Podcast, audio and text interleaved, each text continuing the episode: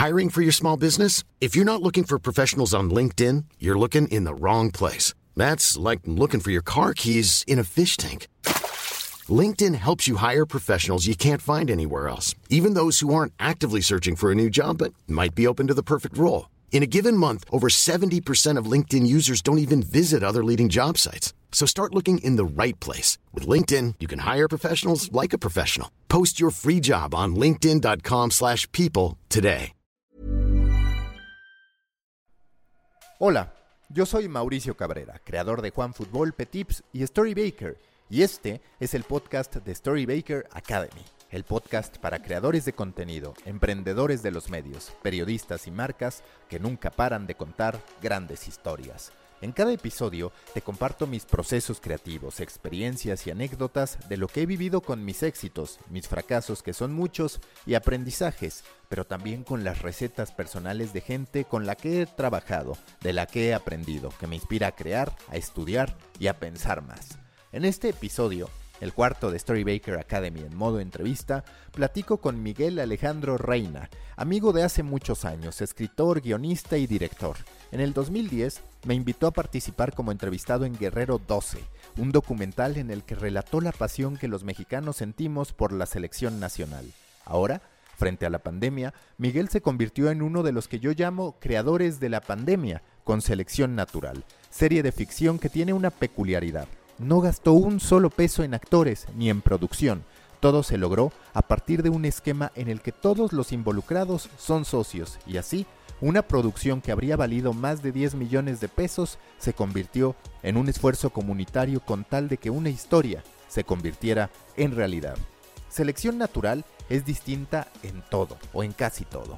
Es una serie hecha a la distancia, con los smartphones y las cámaras de la computadora como únicas fuentes de registro. Los actores fueron a la vez maquillistas, vestuaristas y camarógrafos. Está próxima a lanzar su propia plataforma, donde espera reunir fondos a través de donativos de un dólar por parte de la audiencia.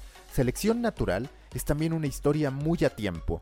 Va sobre la cuarentena, va sobre un virus, va sobre el nuevo orden mundial, aunque todo sea simple ficción. El elenco, eso sí, es conocido. Participan Mario Zaragoza, María Aura, Moisés Arismendi y Mónica Huarte, entre otros.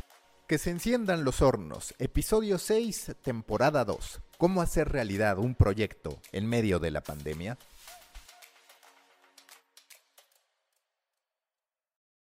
Storybaker Academy, nuevo episodio con un muy buen amigo, alguien a quien conozco desde hace años, Miguel Alejandro Reina, lo conocí porque Guerrero 12 ya desde aquel momento, ahí del 2010, muy inquieto en torno a poder generar un documental que hablara sobre la pasión que genera la selección mexicana y ahora de nuevo con una inquietud creativa que te llevó a ser uno de los que podríamos llamar creadores o creativos durante la pandemia.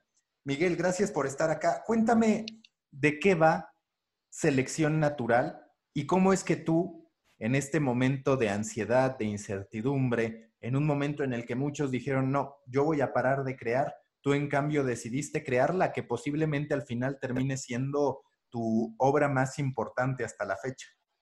Así es, este, Maca, antes que nada un gusto, un placer estar aquí contigo nuevamente, ¿no?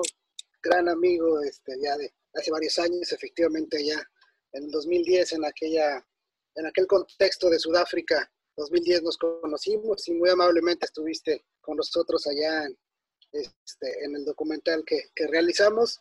Y pues sí, selecciona, Selección Natural C19 es un proyecto que nace desde el encierro, en el enclaustramiento, eh, de esa necesidad por, por, este, por, por demostrar que se puede seguir creando aún aún en el enclaustramiento, platicando con mi mamá que, que es este, ella escribe poesía, me decía, bueno, pues el Quijote se hizo desde el encierro, ¿no?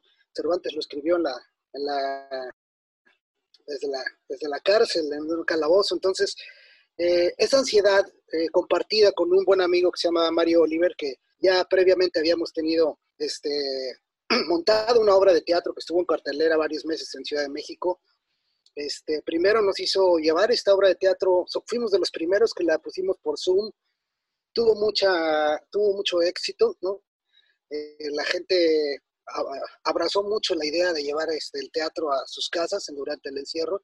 Y ya platicando después de ese éxito, pues surgió la idea de hacer una serie por capítulos y montarla en una red social y narrar una ficción desde la, desde la oportunidad de, que nos dan estas este, plataformas de videollamada ahora tan este, recurridas.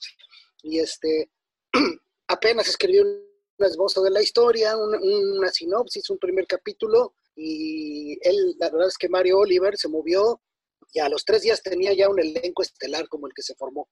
Y eso pues nos comprometió a seguir escribiendo y a tener toda una temporada de seis capítulos de 15 minutos cada uno que está próximo a estrenarse.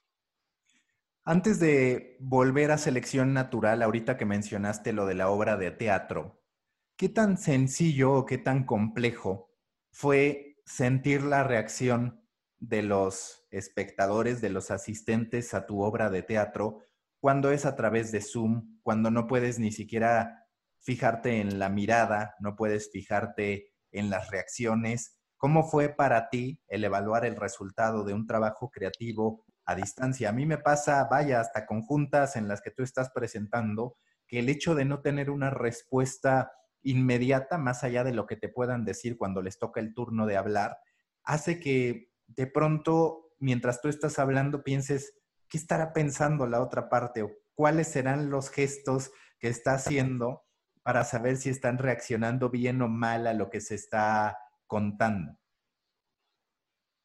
Pues quiero decirte que fue todo un reto, porque el reto fue precisamente hacerlo en vivo. Esta obra de teatro es un diálogo entre dos personas, es como un choque generacional entre un hombre adulto y un, y un millennial, pero el reto era este, hacer sentir al público que se conectara en el Zoom, este, que están en el mismo espacio. Este, y lo logramos, eso al final, después de muchos ensayos, eh, con esta herramienta que te da el Zoom, que te switchea las cámaras solito, ¿no? El que habla es el que tiene el foco. Este, ahí, por ejemplo, utilizando el recurso de tú sacas la mano izquierda, tú lo saludas con la mano derecha de cuadro y parece que están en el mismo espacio era otro reto completamente, era sentirlos lejanos, pero además, pero, pero, a la, pero a la vez estar pendiente que no te falle la conexión a internet, pero a la vez este, ver que están 50, 80 personas ya conectadas y, y, tener la adrenalina de que si algo falla, se va todo al traste porque no tienes todo ahí en como se hace en el teatro, ¿no? Este, los bambalines tienes ahí este, oportunidad de salvar la fusión o de estar en la cabina. Aquí pues estás totalmente con las manos eh, atrás, en realidad estás ahora sí que a disposición de una conexión de internet, de, que, porque el reto, como te lo repito, fue hacerlo en vivo. Han hecho muchas cosas más, pero ya previamente grabadas, ¿no? Esto era hacerlo en vivo y sí se sentía una adrenalina, la misma que en el teatro, se sentía se sentía igual por el hecho de estar pendiente, ¿no? Todos a distancia, que no te vaya a fallar algo, que no se, que no se vaya a desconectar internet de uno del otro, este, de repente ver que crecía el número de, conectados, ¿no? De repente ya había 50, 60, 70 personas conectadas viéndonos de todas, de todas partes de México y hasta del mundo. Y, al final, pues, este, estar controlando que, que, que nadie tuviera su audio, por ejemplo, prendido para que no interrumpiera, y al final pedirles que, pues el aplauso el momento de las gracias todos prendieran su cámara y ver ese mosaico, ¿no? Que se, que se armaba en la pantalla de, muchas personas eh, aplaudiendo, sonriendo, unas este, llorando, eh, por, por, porque la, por, la misma historia, ¿no? De la obra, y otros que querían hablar, ¿no? Y entonces nos quedamos dialogando un poco los actores, el director, el productor con ellos, y esa fue una experiencia muy, muy, muy padre que nos incentivó a la postre a poder, este, a seguir intentando, ¿no? Este, con las herramientas que nos daba la tecnología en el encierro, eh, crear ficciones y así nace pues la posibilidad de hacer selección natural. ¿Te parece que se va a quedar como parte de las historias el mostrar videollamadas? Porque me queda muy claro que en los últimos años el recurso de los mensajes en WhatsApp en lo particular y evidentemente desde hace mucho tiempo las llamadas telefónicas han significado una parte importante, un recurso atractivo en cualquier cantidad de géneros. El terror ni se diga, ¿no? El terror y el teléfono están bastante alineados. Los mensajes a través de mensajeros instantáneos también llegan a ser muy útiles en cuestiones de drama, en cuestiones de suspenso, en cuestiones de comedia. Pero las videollamadas, la verdad es que salvo muy contadas excepciones, no se solía utilizar el recurso.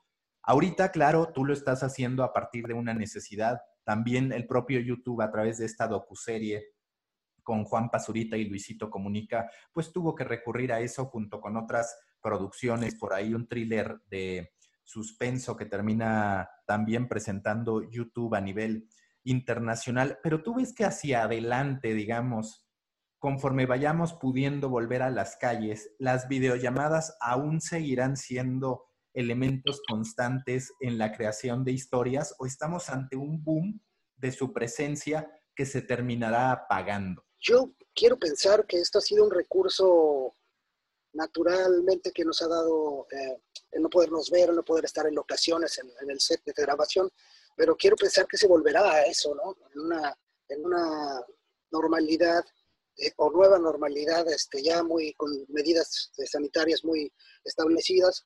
Eh, quiero pensar que se volverá al teatro y se volverá a los sets de grabación, se, va, se volverá a grabar en locaciones, porque sí, es un gran reto hacer una ficción por medio de, del recurso de la videollamada, pero es también muy, muy, muy, muy limitado en las, en las oportunidades. Yo que, entonces yo pienso que se utilizará este recurso en las, en las, este, en las películas, en las series, incluso para narrar, ¿no? Cuando, cuando estábamos en, cuarentena, ¿no? Porque como ya fue tan utilizado, este, para regresar a, o, tocar ese, ese punto o ese tema, que vendrán muchas, muchas cosas, como cuando fue el 11 de septiembre que decía, apostábamos en la escuela, me acuerdo, ¿cuánto tiempo se va a tardar en, en sacar la película del 11 de septiembre? Este, aquí te, aseguro que van a venir muchas más de, de, tiempos de cuarentena, de pandemias y todo eso. Y sí se van a tocar, yo creo que ahí sí van a, van a utilizar el recurso de las videollamadas, nada más como referencia a esos momentos. Pero quiero pensar que la normalidad nos va a llevar a, a, a, grabar nuevamente en sets, en locaciones, para contar grandes, grandes historias con todas las oportunidades que, que, que, que el mundo del cine y del audiovisual nos da. Ya hablaste mucho de las limitaciones, de lo desafiante que es grabar una serie con puras videollamadas. ¿Qué descubriste de positivo detrás de las videollamadas al momento de estar dirigiendo selección natural? ¿Qué elemento te surgió como sorpresa que quizás tú no esperabas al momento de estar trabajando tu historia y demás? Pues mira, la, la, la, este entendimiento que, tuvimos que hacer con los actores que tendría, tenía forzosamente para lograr lo que logramos, tendrían, tenían ellos que asumir el papel de, fotógrafos, de iluminadores, de maquillistas, este, de buscar su encuadre, su iluminación perfecta, por supuesto, sugerida por, por, el director, pero ellos asumían ya esta parte que nunca lo habían hecho. Eh, me comentaban es que siempre somos, llegamos al set, nos dicen qué hacer y lo hacemos acá, nosotros tuvimos que entender del lenguaje de, lenguaje de cine, ¿no? Haz, una toma over shoulder o haz un criss-cross, y como lo habíamos escuchado, lo sabíamos hacer, sabíamos cómo se hacía, pero nunca lo habíamos hecho, nunca nos habíamos buscado la iluminación, nunca habíamos maquillado, hace mucho que no nos maquillábamos nosotros mismos, eh, elegir nuestro vestuario, crear esos personajes, y eso creó una, una, una, una conexión muy especial con, con, los actores. Y más este tipo de actores que tenemos que con de muchísima experiencia, ¿no? Tenemos un Roberto Sosa, ganador ya del Festival San Sebastián, de varias veces el Ariel, Mario Zaragoza, este, gente que, que, que posiblemente ha, ha, trabajado con todos ¿no? en la industria, pero nunca habían tenido esta oportunidad. Entonces, descubrirlo, el trabajar tan en armonía con ellos, este, fue algo de lo que más me dejó a mí. La otra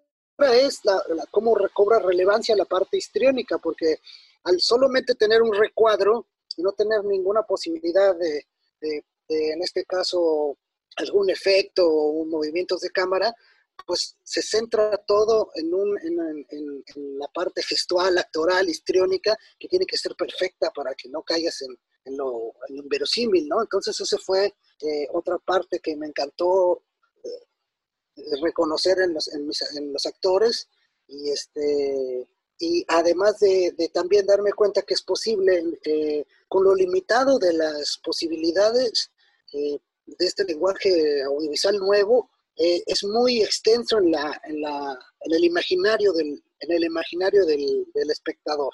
Porque todo lo escuchas, hay un diseño de audio, por ejemplo, si te, te dice un personaje, me están persiguiendo y oyes ruidos, pues la mente del espectador es tan poderosa que te imaginas y, es una, te podría decir que es una, es una experiencia muy inmersiva, ¿no? Si tú ves esta serie desde tu teléfono, va a parecer que estás hablando con el actor o que estás en este mundo boyerista, ¿no? Chismeando lo que están eh, ellos platicando en una reunión por Zoom o de repente un actor agarra el teléfono y se echa a correr y entras tú en la angustia, ¿no? Porque lo estás viendo, es como si, como si estuvieras este, hablando con él. Ese es, ese, es otro descubrimiento muy padre que nos, que nos, fuimos en el camino, en el trayecto de la, del, proceso de realización de, este, de, esta de esta selección natural C19, nos fuimos dando cuenta que logramos una experiencia inversiva. Selección natural C19 es quizás único en, dentro de estos que estas producciones que han surgido dentro de la pandemia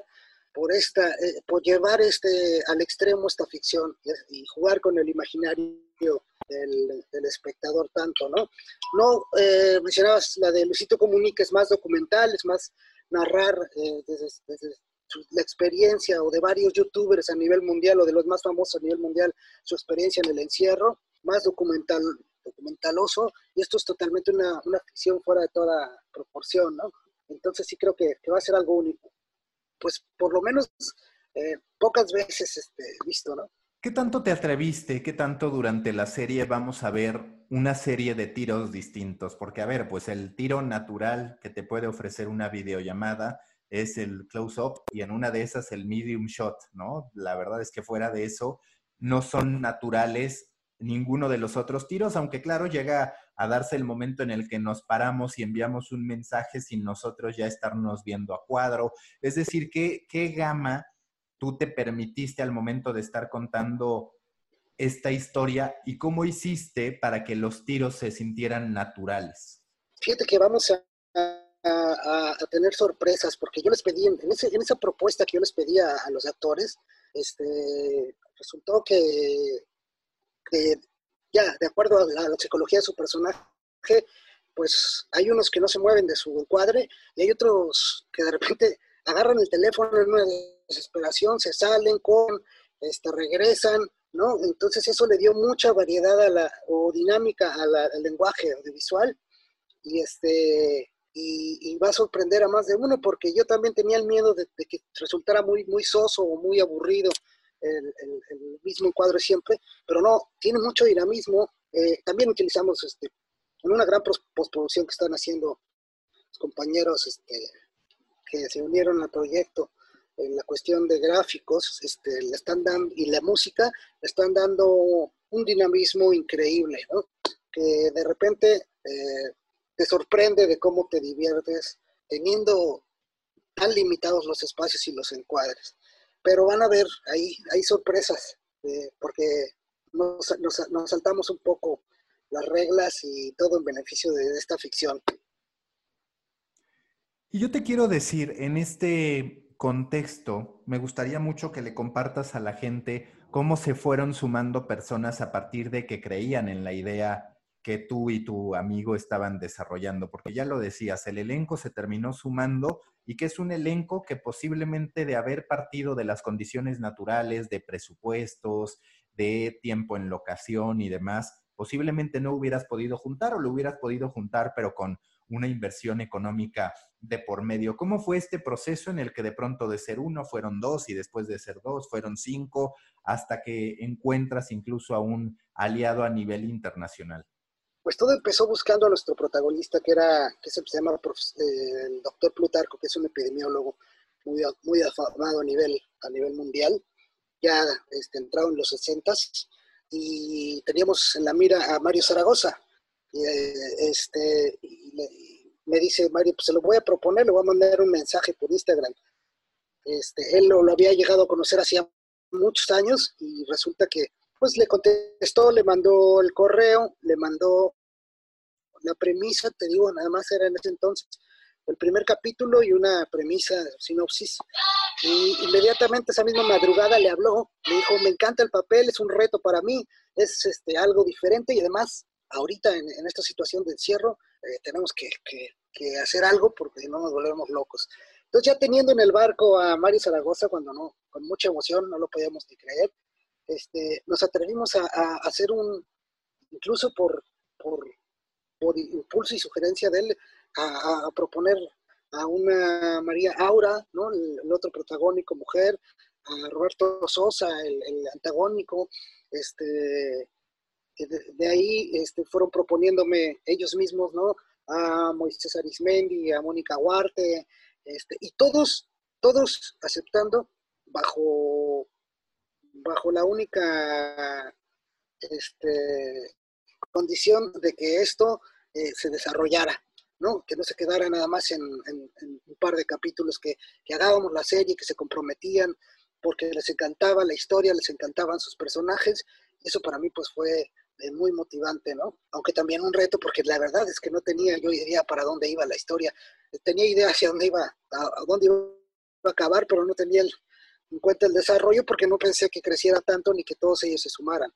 Entonces, este, definitivamente, como dices, si no hubiera existido una pandemia de por medio, difícilmente hubiera podido juntar a estos actores, a este gran elenco. Este, yo creo que fue el reto, fue la historia y fue la manera en que la íbamos a hacer, que era cada quien desde sus casas grabándose con un celular, sin interactuar uno con el otro, y todo lo iban a ver armado al final, como si estuvieran, hubieran estado interactuando, pero, pero, pero en realidad no, no fue así. Y además invitándolos a ser parte de la producción, a ser parte de, la fotografía, de, la, de todo, ¿no? Eh, eh, somos como socios en este sentido, en este, vaya, este modelo de negocio nuevo, somos como socios y eso fue también lo que les encantó. Storybakers, antes de continuar con este episodio, quiero invitarlos a suscribirse a The Muffin, el newsletter en el que semana a semana analizo las tendencias y noticias más relevantes de los medios, el marketing y la creación de contenidos. Si quieren ser parte de una comunidad de más de 3.000 periodistas, emprendedores, storytellers, creadores de contenido, marketeros y empresarios, suscríbanse a The Muffin, storybaker.co, diagonal de, guion medio muffin, storybaker.co, diagonal de, guion medio muffin. Si se les hace más fácil, les dejo la liga en la sinopsis de este episodio. The Muffin, panquecillo rico en nutrientes para su cerebro, un producto de Storybaker. Continuamos con The Coffee. De hecho, sí, a ese respecto, en una conversación previa, tú me mencionabas cómo los habías involucrado en el desarrollo del negocio. Ellos son parte también del negocio. Y no solo eso, ese negocio hoy se sustentará en romper paradigmas con lo que se ha hecho, buscando, digamos, eliminar a ese intermediario que son las cadenas de cine, que son las plataformas naturales de distribución para cualquier obra audiovisual ustedes están proponiendo un esquema diferente. ¿Cómo surgió ese esquema diferente y de qué modo involucraron a los actores, vaya, al equipo en general, para que todos se sintieran parte no solo de la obra, que en sí misma resultó atractiva por lo que tú mencionas, sino también del negocio potencial detrás de la obra? Pues mira, una vez terminadas las grabaciones, este, nos enfrentamos a, lo más difícil a uno, como a veces como creativo, dicen que hay distintas, eh, distintos este, tipos de creativo eh, y necesitábamos un productor, alguien que pensara más en los números, alguien que pensara más frío. Eh, yo y Mario Oliver somos muy, muy soñadores, difícilmente aterrizamos en una cuestión fría de cómo vender, a dónde nos vamos. nuestro sueño pues era hacer una carpeta y venderla a Netflix cuando nos topamos en que eso era bastante complejo. Este, ahí por sugerencia nuevamente de Mario Zaragoza, nos presenta a, Adrián de Antoni, que es un productor argentino, productor este, ya con bastante experiencia, trayectoria en Los Ángeles y está constantemente entre Los Ángeles y Los Cabos, Baja California. Y le mandamos la carpeta y él nos dijo, tienen, él tuvo la visión de decir, tienen una joya en sus manos, o sea, esto, si ustedes lo venden a alguna plataforma, seguramente se los compran, pero hasta ahí llegan, ¿no? Ahí desaparecen. Pueden cambiarte el elenco, a ti te compran la historia, te ofrecen un dinero y cambian de guionista, cambian de director, incluso cambian de elenco, porque ya es suyo, te come, ¿no? te come esta, este tiburón que, que representan las grandes este, eh, eh, exhibidoras de streaming, ¿no? O plataformas de streaming. Entonces dice, esto es una manera, y entonces charlando llegamos a la conclusión de que esto también era una manera de reactivar la economía de los actores, de invertir la pirámide, de, ¿por qué no? Nosotros mismos vendemos nuestro material en línea, hacemos nuestra propia plataforma, vendemos la serie este, por un donativo quien la quiera ver y, este, y las ganancias las distribuimos por porcentajes eh, este, de todos los involucrados.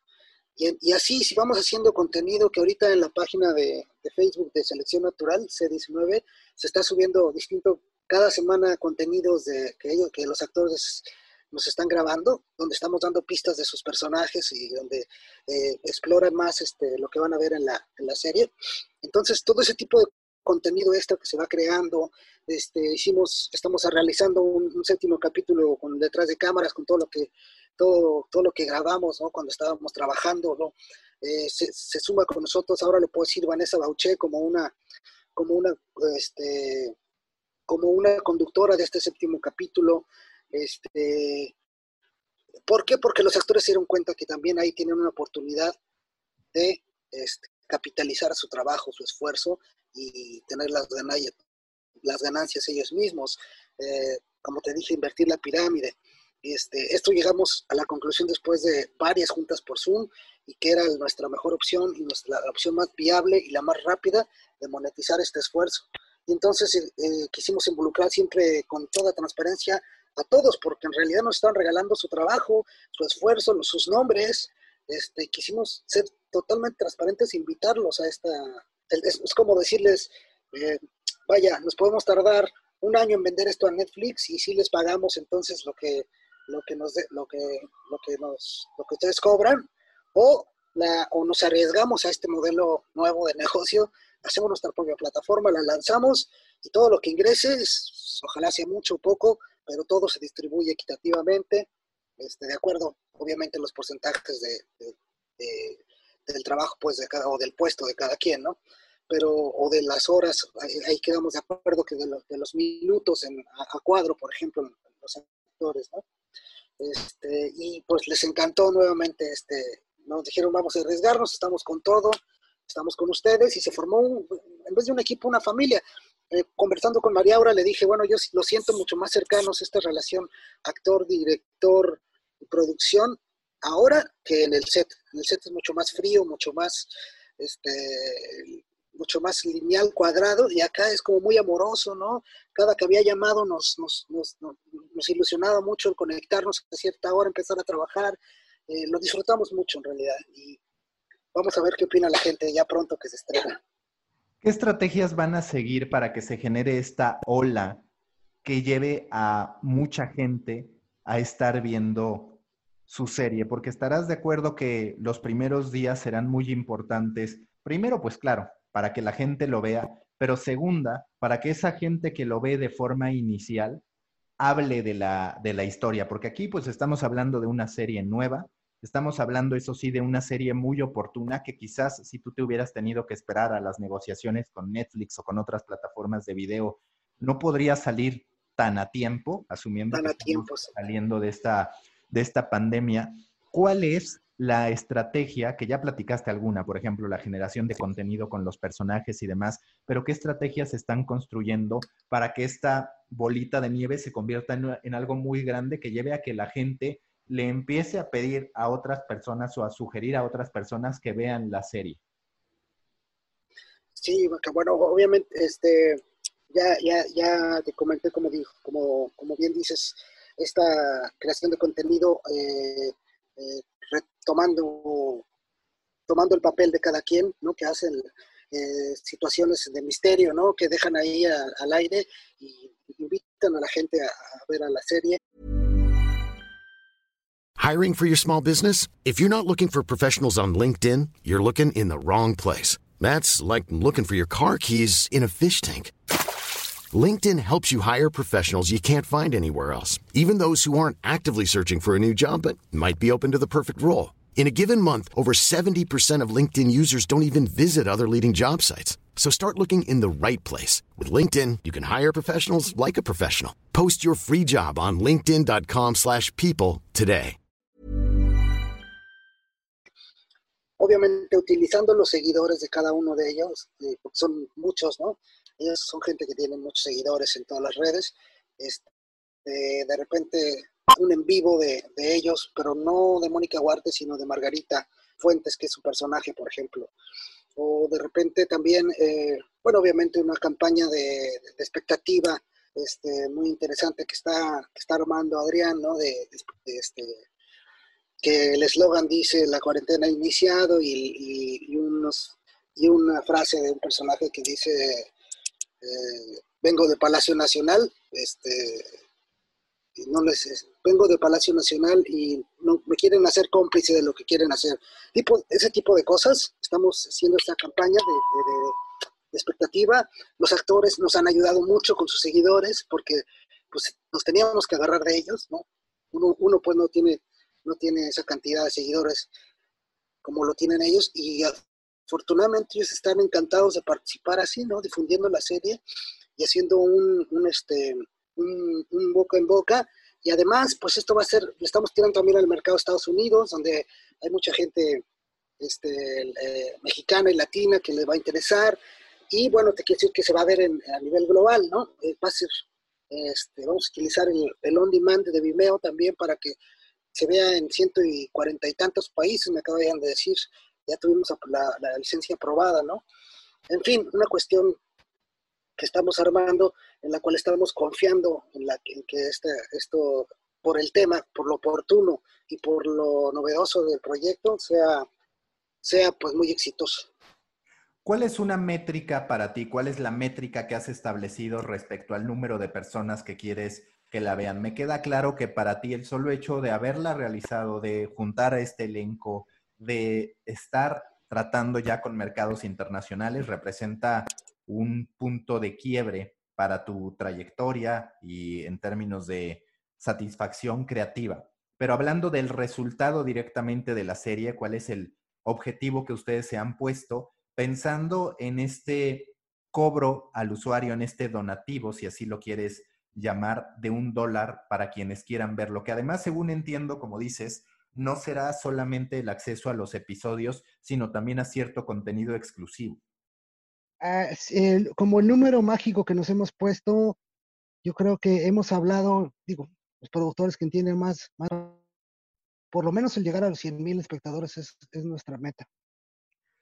Y en este caso, nadie ha puesto dinero, o sea, te lo pregunto como yo sé que el elenco participó de forma voluntaria, entendiendo que puede tener un beneficio a través del modelo de negocio que desarrollaron. Tú pues pusiste la idea y demás, pero se ha tenido que realizar algún tipo de inversión y si sí, ¿de qué nivel?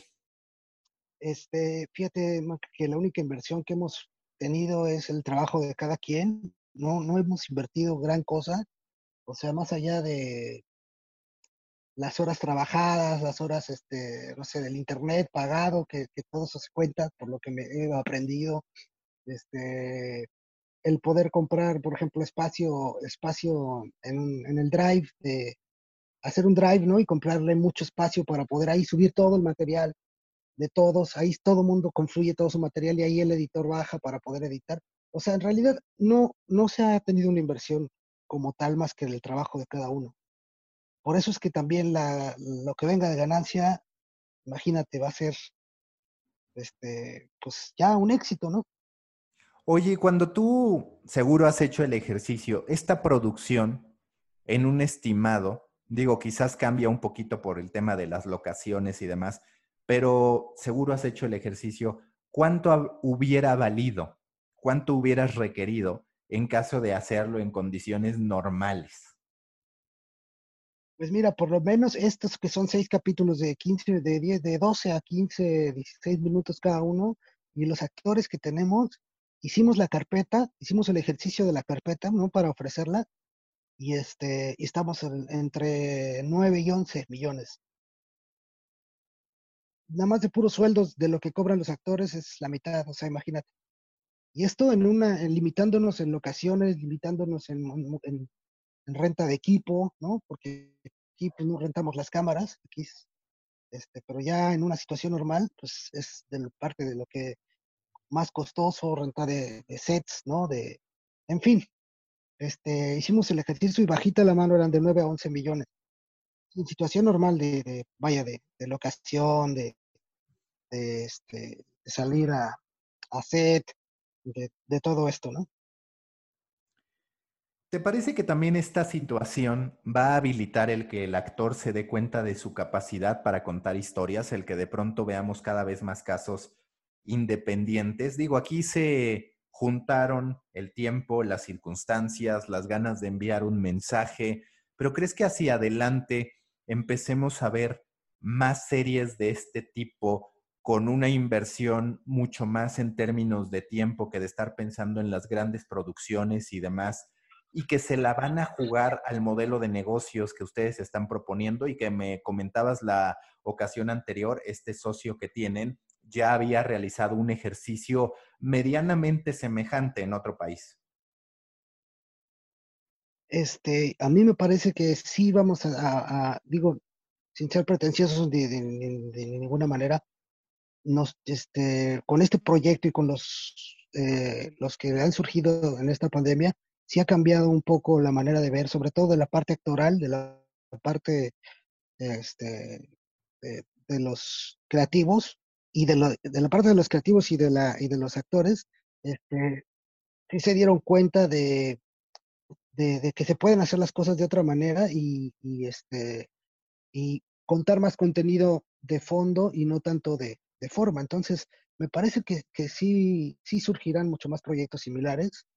Este, sin embargo, creo que, como te dije, la, la, normalidad de, de, las grandes este, producciones eh, de verano y todo eso, no terminará, ¿no? Hay como dos cines, ¿no? El cine de blockbuster, el verano, el comercial, y hay otros que ese, ese puede subsistir incluso sin las salas de cine llenas, porque tiene varias aristas de mercadotecnia, pero hay otro cine como el de festivales, que es más de arte, más de fondo, más de, más de comunidad, esa comunidad que se congrega ahí en, el, en la sala de cine, en, las charlas con el director, con el, con el protagonista, que ese sí no puede subsistir sin salas de cine. Entonces, este, creo que sí descubrimos y, y, pondremos por lo menos ahí en el, en el, pondremos ahí la muestra de que se pueden hacer otro tipo de, de cosas, de audiovisuales, de, modelos de negocio, este, y ahí va a estar combatiendo con, el otro, ¿no? Eh, pero de que van a surgir eh, proyectos como este, yo creo que, que sí seguirán surgiendo. Cuando visualizas el futuro, tú ya has esbozado la posibilidad de una segunda temporada. ¿Cómo se construye esta historia y saber si tiene un final abierto sin que necesariamente me tengas que dar muchos detalles? Hablar sobre cómo es ese final y por el otro lado, si puedes dar una síntesis, sin decir toda la historia, evidentemente, sobre de qué va selección natural.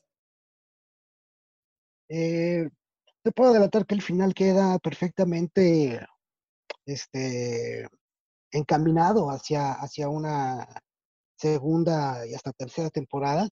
Este, es un final de estos que te dejan queriendo saber más. Y Selección Natural es la historia de cinco epidemiólogos liderados por, por el doctor Plutarco, que, este, que es un epidemiólogo reconocido a nivel eh, mundial. Y este y reúne, reúne a su, a su, a su equipo para decirles que se ha enterado de que detrás de la pandemia y de la declaración de la, de la cuarentena hay fines muy oscuros que vienen desde, desde el otro lado del mundo, todo eh, queriendo encaminarse a dar un nuevo orden mundial.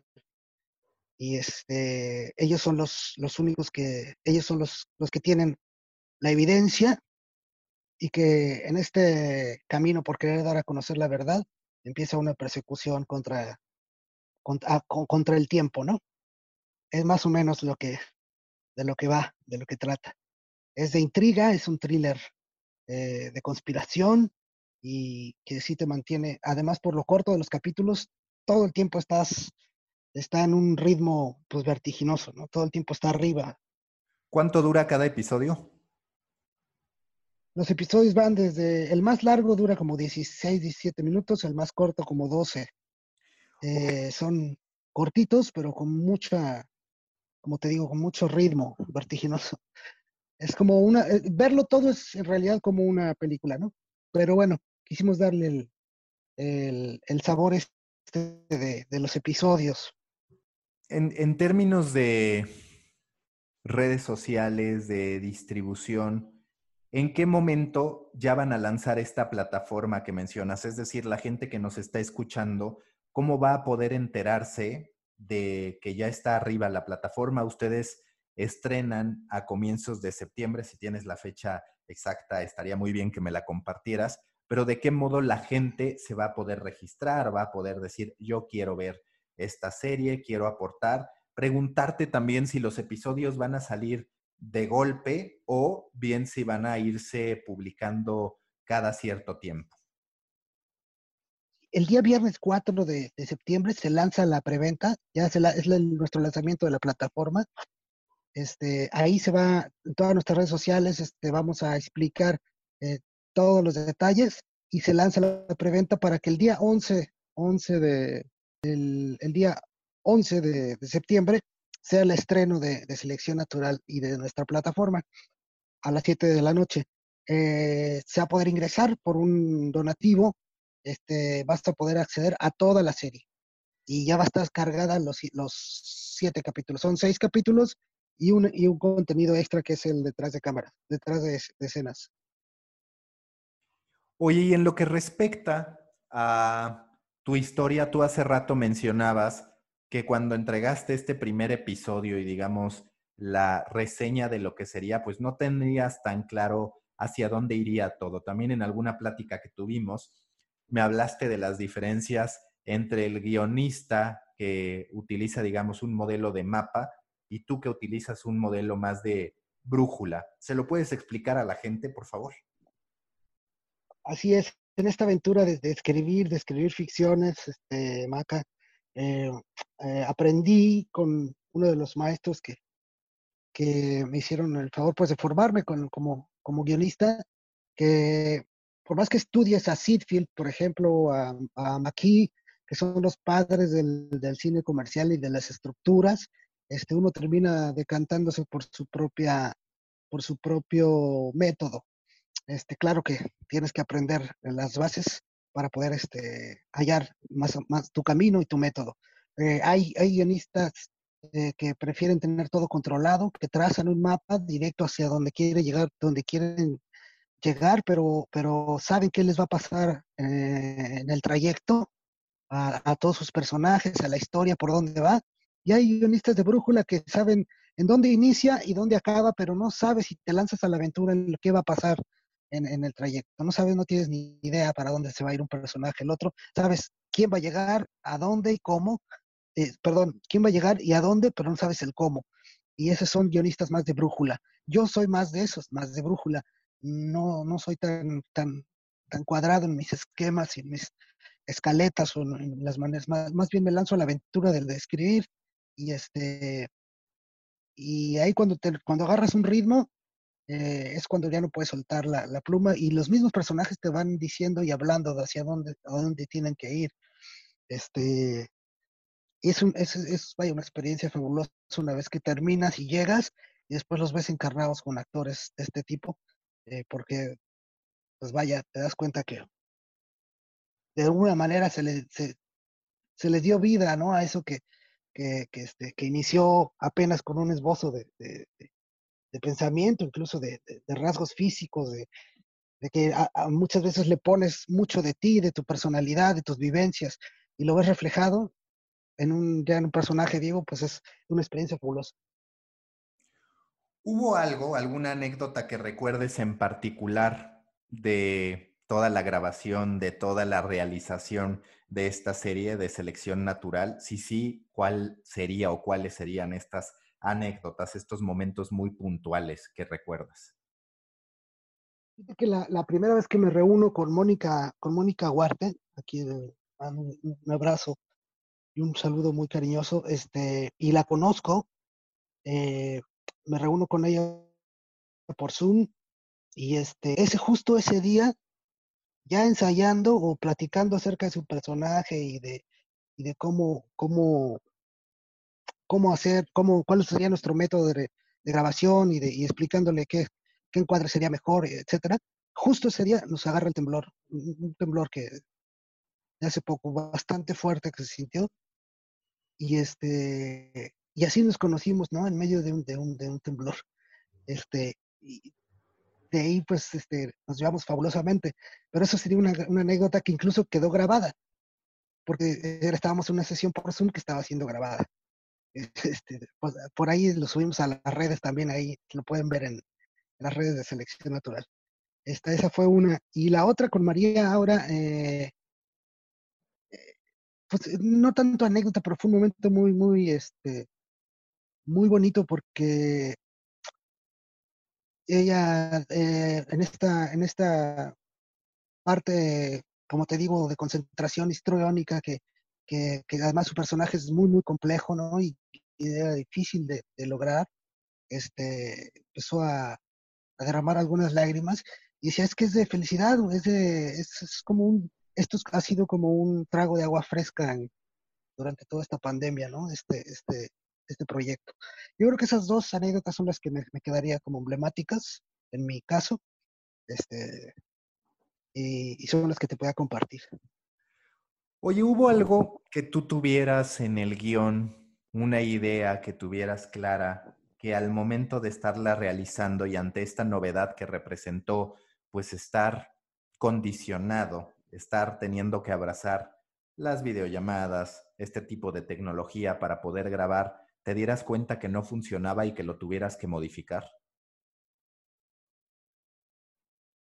Pues fíjate que más que nada fueron problemillas de problemas de, continuidad, porque como para primero eh, decidimos grabar por Zoom, ¿no? Una, parte la, al principio, pero la calidad eh, bajaba mucho, este, la, calidad que te da la, la, grabación directa por Zoom bajaba mucho. Fue cuando decidimos entonces este, que íbamos a grabar por separado con cada actor todos sus diálogos eh, ellos grabándose con su celular, que tiene mucho más, mayor calidad, y hay celulares que te graban hasta en 4K, y que después nos entregarían el material y nosotros como rompecabezas íbamos a ensamblar.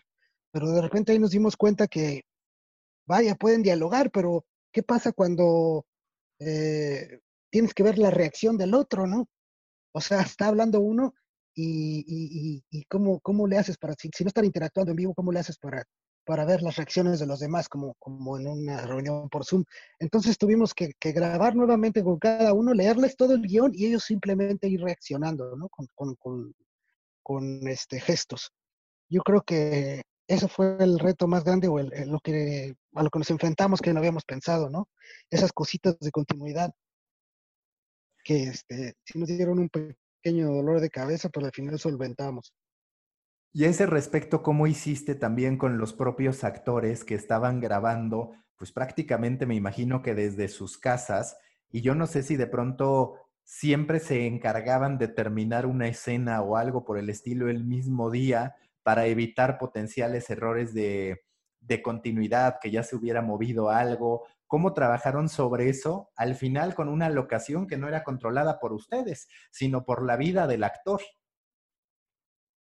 Exacto, este, pues, por ejemplo, procurábamos todo lo que fuera dentro de guion, ¿no? Dentro de nuestra ficción sucedía en, en, eh, en un día, procurábamos terminarlo ese día, si no, te, les pedíamos que no movieran nada, que no movieran, este, que incluso pusieran marcas, ¿no? Con, con Durex de cómo estaba puesta su computadora o su celular o su tripié del celular, para que fuera el mismo cuadro y nos quedábamos de ver a la misma hora otro, el siguiente día, ¿no?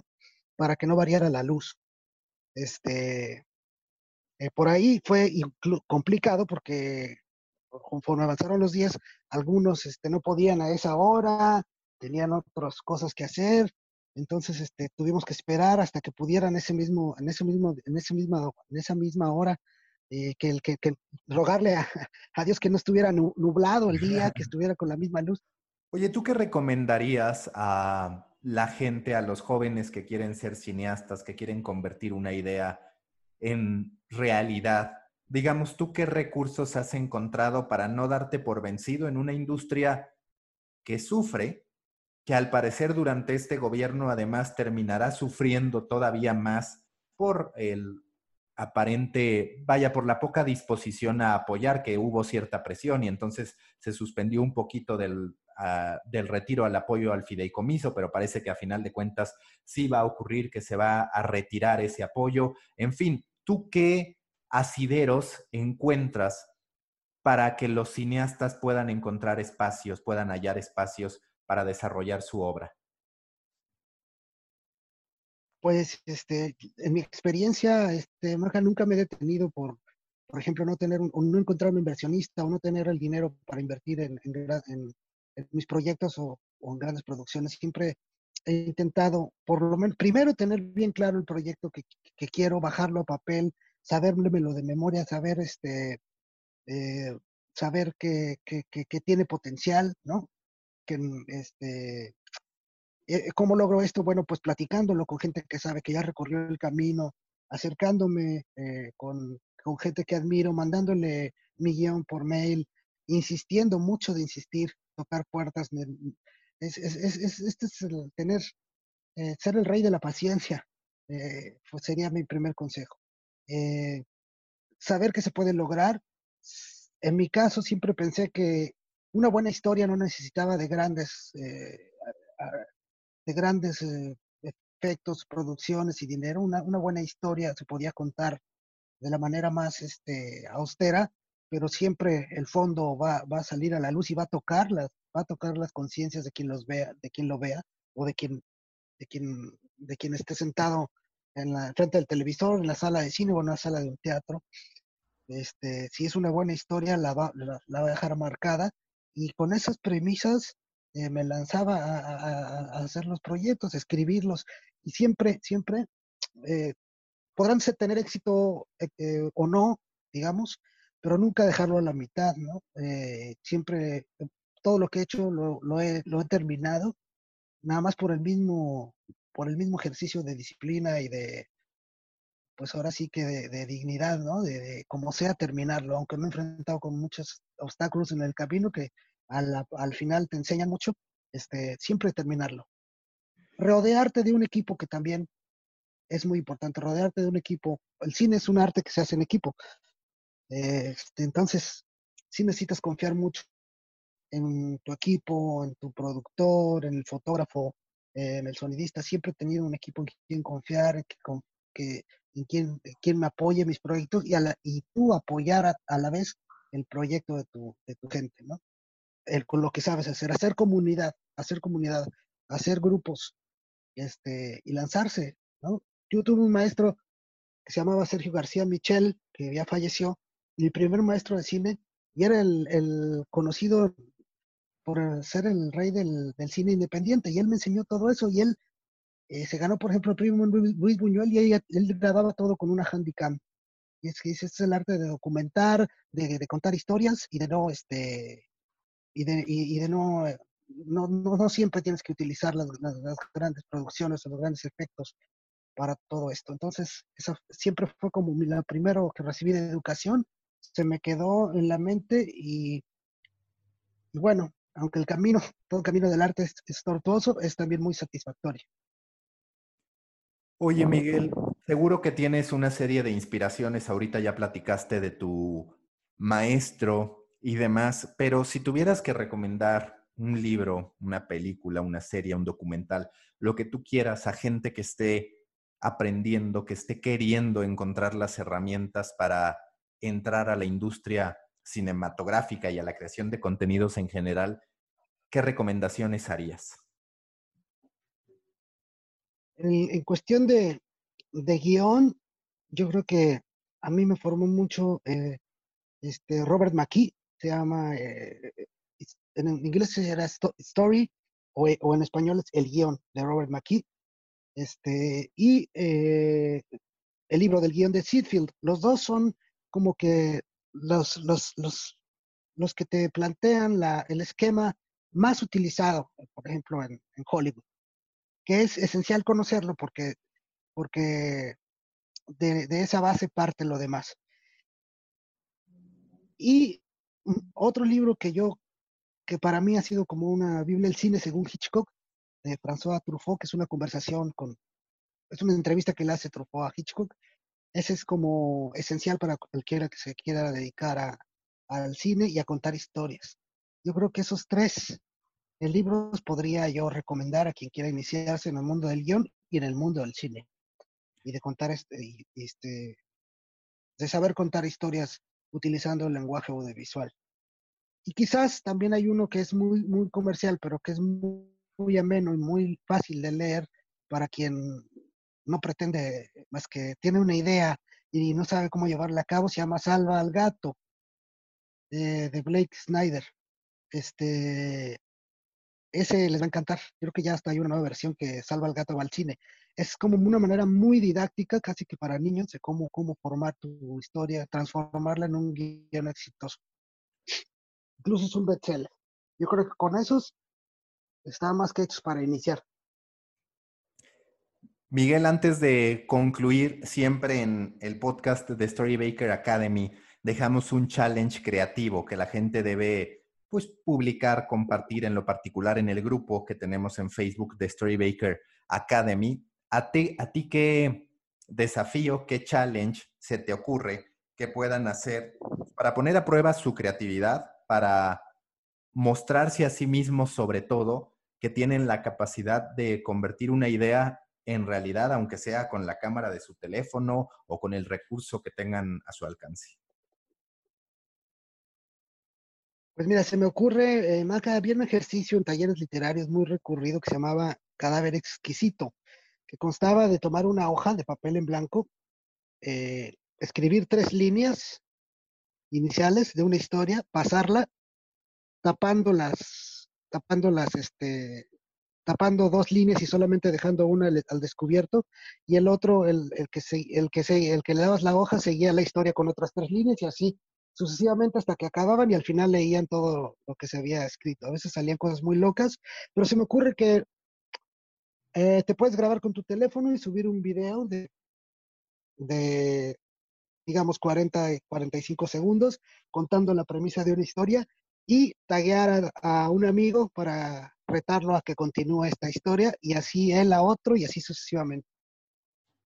Miguel, pues muchísimas gracias. Ya, ya dejaste el challenge creativo que es este ejercicio llamado cadáver exquisito. Por otro lado, me llama la atención, la verdad es que no, le, no he leído el de Salve al gato, entonces espero, espero leerlo. Y la mejor de las suertes con selección natural. Seguro la estaremos viendo. Aprovecharé tu amistad para verlo antes que muchas personas. Claro que sí. y... Claro que sí, lo vas a tener desde las, las este, premiers exclusivas. y ojalá sea un éxito. Muchas gracias. Gracias a ti, Maca. Te mando un abrazo. Ya sabes que soy tu, seguidor por todo, todos los, los, contenidos que, que realizas y pues también por ser hermanos de, de, equipo de las Águilas del América. Sí, aunque, aunque anda medio cayéndose el América. ¿eh? Yo reconozco que ahora sí estoy un poquito preocupado por eso. Sí, claro, yo también. Espero que, que, recompongan. Bueno, Miguel, muchísimas gracias. Un abrazo. Te mando un abrazo, Maca. Gracias a ti y enhorabuena. Gracias.